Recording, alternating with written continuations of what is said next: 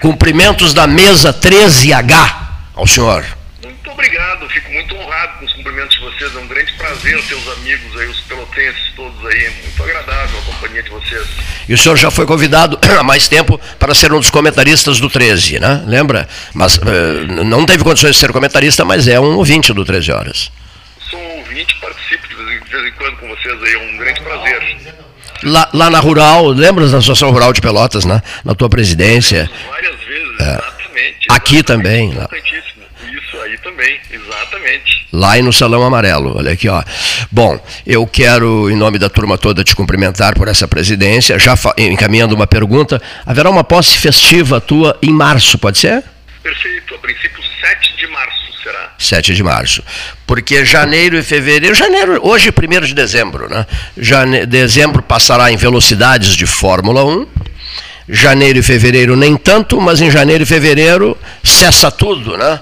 Enquanto a antiga musa canta, que um poder mais alto se levanta, o sol, o verão, o recolhimento das pessoas. Gostei. Segue trabalhando e segue montando é. estratégias, mas tem uma situação como a mudança de governo, especialmente no, no cenário federal. Sim. Tem, a gente está com grandes expectativas, não se sabe o que vai acontecer, para que lado vai, né? Então, tu tens razão nisso, a gente está planejando, mas muito em cima de um cenário escuro, assim, tu fica imaginando, tá, mas tu vais apoiar um projeto, Sim. uma reforma, que reforma, que projeto. Eu acho que a partir dos 100 dias de governo a gente tem uma noção, assim, para que lado foi o governo federal, especialmente o estadual, acho que é bem mais previsível, né? É, Observe-se, nesse momento, o que, o que é que identificaria esse momento? Não sei se tu vai, se vai concordar comigo. Um grande ponto de interrogação, né? O, esse, perfeito, né? perfeito. Um grande ponto de interrogação. É perfeito. E é um momento, assim, ainda do país muito dividido, muito polarizado, as pessoas muito indignadas. A gente, o, sofrendo aí um ataque à liberdade de expressão muito agressivo por parte do STF, meio surpreendente, assim, meio inimaginável, né? Uh, e, e, as pessoas muito ressentidas, alguns porque o seu candidato não venceu, uhum. né? Uh, e, e, a gente tem, uh, então, um momento muito tenso do país, muito difícil, assim, as pessoas ainda estão montando a estratégia, parece que mais com o fígado do que com, com a cabeça, né? A gente tem que parar, é. pensar agora e, e, planejar, vamos dizer assim, né? Quem... Mas é, é, e dúvidas justas, uhum. né? Porque a gente começa, pega pelo, pelo nosso lado, né? Em Sul, que tem muito esse sentimento forte, assim, né? Aguerrido. As pessoas sofreram muito com aquela recessão de 2015, 2016, a maior recessão da história do Brasil. E aí, quando uh, levanta as dúvidas, o governo começa a levantar uma série de dúvidas e aponta para um caminho que já foi triado e nos levou para uma recessão, como, como é o, o excesso de despesas, o excesso, o excesso de gastos, o furo do teto de gastos e tal, as pessoas se assustam, né? mas isso vai gerar recessão, vai gerar desemprego, nós vamos.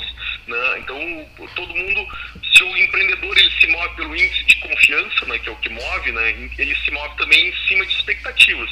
E as pessoas subestimam, às vezes, as falas do novo governo porque elas geram expectativas boas ou ruins. Né? Sim, sim. Quando se fala em excesso de despesa, gera uma expectativa ruim e as pessoas puxam o freio de mão, param de investir, começam a se segurar, desde o empreendedor até a dona de casa. Todo mundo começa, tem que segurar dinheiro para um momento de crise que vem pela frente. Né? Isso é muito ruim para o país, é uma grande interrogação, como tu bem disseste, Cleiton. E falaste há pouco que as pessoas acabam agindo com o fígado, né?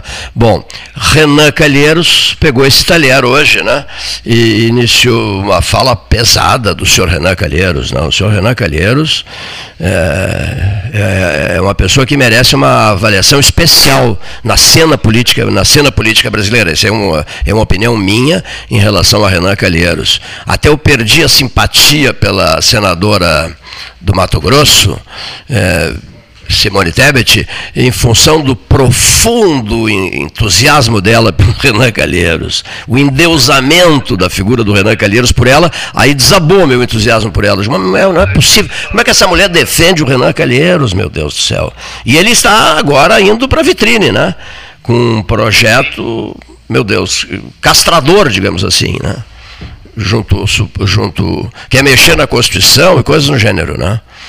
É, aí as pessoas ficam uh, naturalmente temerosas, né? Ah. porque o ataque à liberdade de expressão é o ataque a todos nós. Ou seja, não importa se o sujeito é de esquerda, de direita, de centro, é. se é liberal, uh, quando se proíbe alguém de dizer uma, alguma coisa, quer dizer, uma censura prévia, né?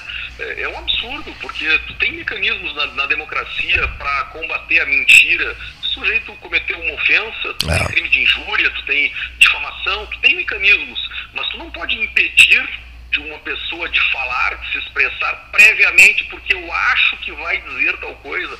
Isso é um retrocesso muito grande para a democracia brasileira, muito, no meu entender, lastimável.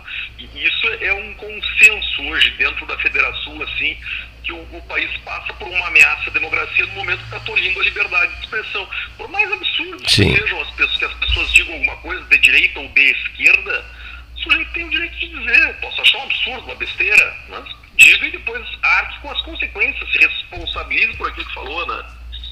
Perfeito. Bom, nós, a turma do 13 quer te receber ao vivo aqui dentro das possibilidades em breve, né? mas o Renato Varoto, João Manuel Cunha, João Manuel, João Manuel King, de onde é que eu tirei o nome João Manuel Cunha? Dos tempos da rádio da UFPEL, meu Deus do céu, que cabeça é essa, seu Cleiton? João Manuel King. King, toda vez, será o novo embaixador do Brasil em Londres. Estou brincando, escolhido por nós aqui. Paulo Gastão Neto também vai conversar contigo. Vamos começando por ti, Paulo. Não, depois, professor Varoto, por favor, mas o senhor tem que trocar de, de cadeira, por causa do, do, telefone acoplado ao microfone. Boa tarde, Rodrigo, parabéns pela escolha. Eu, Eu estava vendo na Zero Hora, foi é interessante porque foi uma eleição mista, né? É, parte presencial, parte é, online, né? Então, Perfeito, sabe que se evoluiu muito nesse processo agora em função da pandemia, foi uma evolução muito rápida e urgente, porque não, não, não, se tinha como fazer diferente, né? É, mas eu queria, me lembro da Marta, quer dizer, a gente, os mais velhos como eu, que não é o teu caso, que é um jovem, a gente fica sempre buscando os passados, né? Mas uh, eu queria te perguntar uma coisa que eu li na Zero Hora. 30%, se, se eu me enganei, de mulheres na tua diretoria. O que significa isso? Porque eh, no, no, nós ah, temos um certo pioneirismo com a Ieda Cruzes na RBS, a Marta Sefredo, e, e poucas mulheres atuando na área econômica. O que significa isso para nós gaúchos que temos um machismo entranhado? Que, como é que é? Perfeito, foste muito perspicaz na tua observação Sabe que uh, a Simone foi a, a, primeira presidente mulher da Federação e ela esteve muito engajada na construção de núcleos de mulheres a partir de 2016, quando ela assumiu a presidência, né? Uh, e quando, quando a Simone foi, foi até para fazer um, um, rápido histórico, quando ela foi presidente da CIC Canoas, em toda a federação nós só tínhamos duas presidentes mulheres.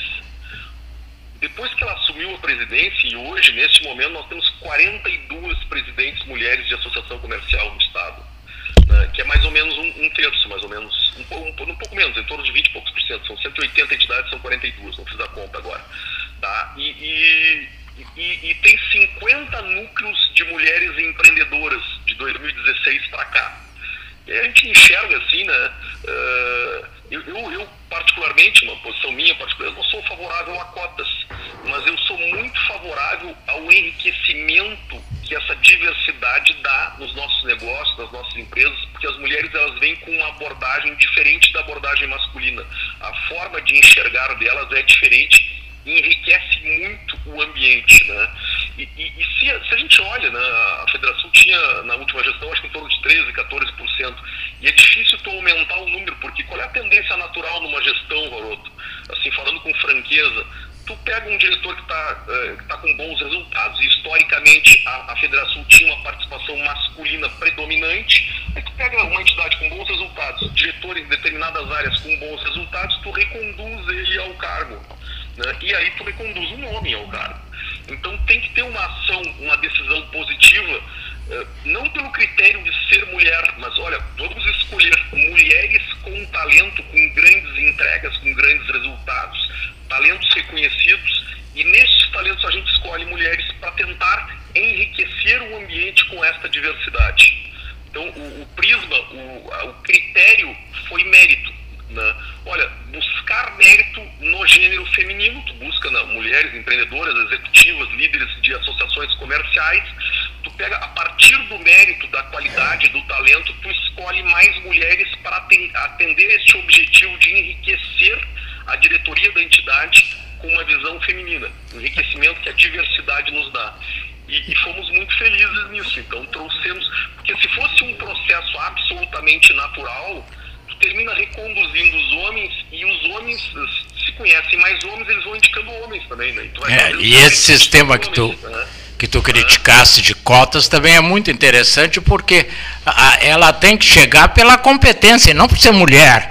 Né? Isso é, é, uma coisa que não, não tem cabimento. Nós temos hoje grandes empresários, a começar pela Luísa Trajano, que estão entre as primeiras do Brasil, não por ser mulher, mas por ser competente.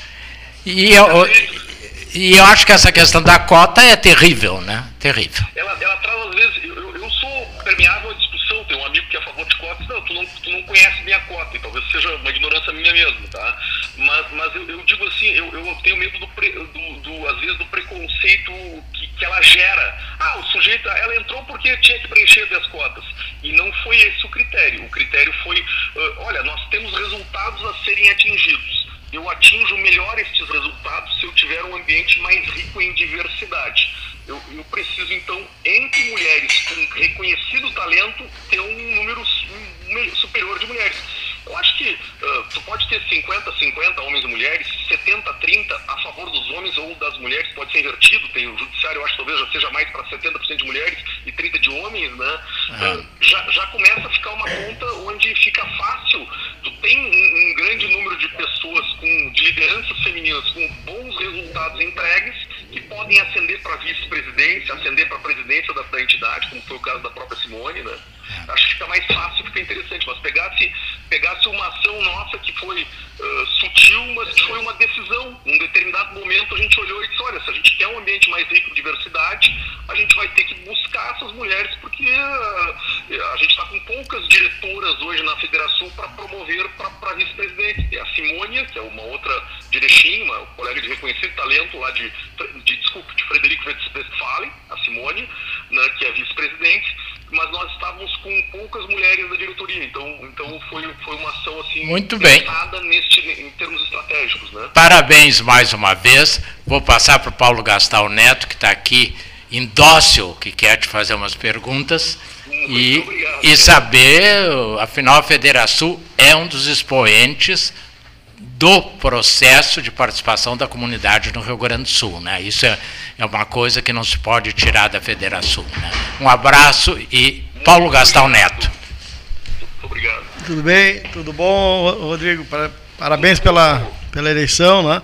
Eu vi que Pelotas vai ocupando espaços, né? Governador do Estado, presidente da Federação, a, presidente do Tribunal de Justiça do Rio Grande do Sul, a Iris Helena, né? Então, enfim, eu ia te perguntar sobre a questão da relação com o governo do Estado, né? O novo governador, o governador reeleito, né? Que nós temos aqui é a Pelotense, né?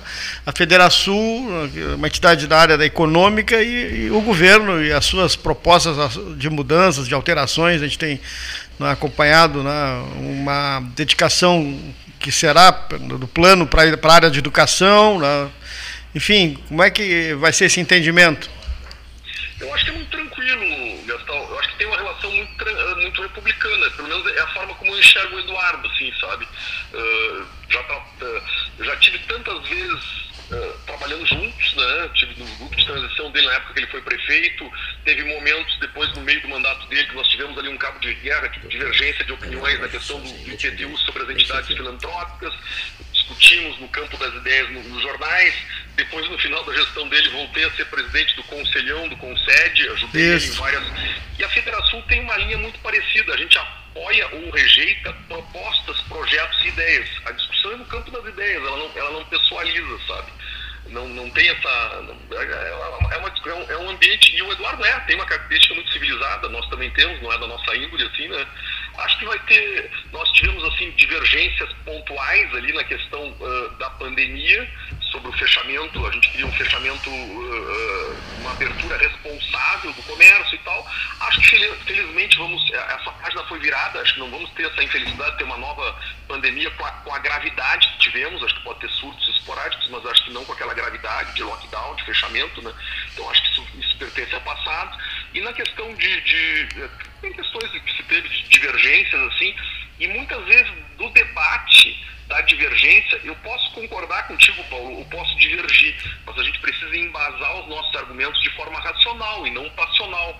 E acho que isso a Federação faz muito bem, o governo fez muito bem, eh, quando teve a reforma tributária, que nós eh, atuamos como um pacote de impostos, e aí teve aquele cabo de guerra, se argumentou muito no campo das ideias, uma disputa democrática muito saudável naquele momento e da divergência, no meu entendimento, no né, meu humilde entendimento, nasceu um projeto melhor. Né, um projeto que foi, inclusive, usado durante a campanha do próprio Eduardo Leite, que o Estado tinha reduzido impostos, reduzido carga tributária e tal. Né? Tá, e, e, e para nós surpreendeu. Teve um momento que nós achamos que íamos perder tudo, outro momento nós achamos que íamos ganhar tudo, outro nós achamos, olha, saiu meio termo, ficou ruim. Não, peraí, ficou melhor do que a nossa proposta, só um pouquinho. E, e, acho que isso é um jogo democrático. Acho que quando as pessoas agem uh, de boa fé, é, é, a, a federação interage muito bem tanto com a esquerda quanto ela consegue interagir, sentar e conversar com a extrema esquerda, com a esquerda, com a direita, com o centro, com todo, com os liberais, com todo mundo, no campo das ideias, da civilidade. Quando as pessoas estão agindo de boa fé, elas, muitas vezes uma pessoa tem amigos de esquerda e de direita, tá? E ambos pensam num mundo melhor que é muito parecido com o meu. O que difere é a forma de chegar lá. E a gente difere de forma enfática às vezes, né? Mas quando existe respeito entre as partes, a gente consegue evoluir a bom termo. É diferente quando surge uh, uma política no Rio Grande do Sul, a gente tem esse orgulho de ter pessoas que não têm escândalos de corrupção, que não têm grandes escândalos. Né? Então, aí quando tem uma, uma, uma, como tem em outros estados da federação, tu sabe que o cara está conversando contigo, está te dizendo uma coisa, mas está pensando em outra, né? Tem uma segunda intenção por trás. Não ocorre isso aqui, a gente, no próprio debate que a gente assistiu na federação, no primeiro turno, eu comentei com, com um secretário de Pelotas, estava do meu lado, disse assim, olha que orgulho, todos os candidatos, tu não tem nenhum grande escândalo com nenhum deles a divergência da esquerda à direita é no campo das ideias, é na ideologia. Eu posso discordar veementemente do, de tal candidato, mas, mas não, não o desabona no caráter, na índole, na, na reputação. Estão todos com uma reputação boa. Né? Então o Rio Grande do Sul tem essa característica que ele está que eu diria que é uma característica de uma democracia mais amadurecida, né? Acho que tá seria mais ou menos nessa linha, Paulo. Tá certo. Olha, tá te mandando um abraço aqui pelos canais aqui do 13 Horas, o doutor Daniel Brode de Souza. Votos de pleno sucesso, grande abraço ao Rodrigo. Muito obrigado, muito obrigado. Tá certo. É, a mensagem. Obrigado, Rodrigo. Clay também te manda um abraço. Renato Varoto, João Manuel King, Leonir Baade. Quando estiver em Pelotas, aqui a mesa está te esperando. Eu estou quase toda semana eu apareço por aí. Muito obrigado, então um, um, grande abraço a vocês também, foi um grande prazer ter estado com vocês. Um abração. Igualmente, Rodrigo Souza Costa, presidente eleito da Federação, falando com a equipe 13.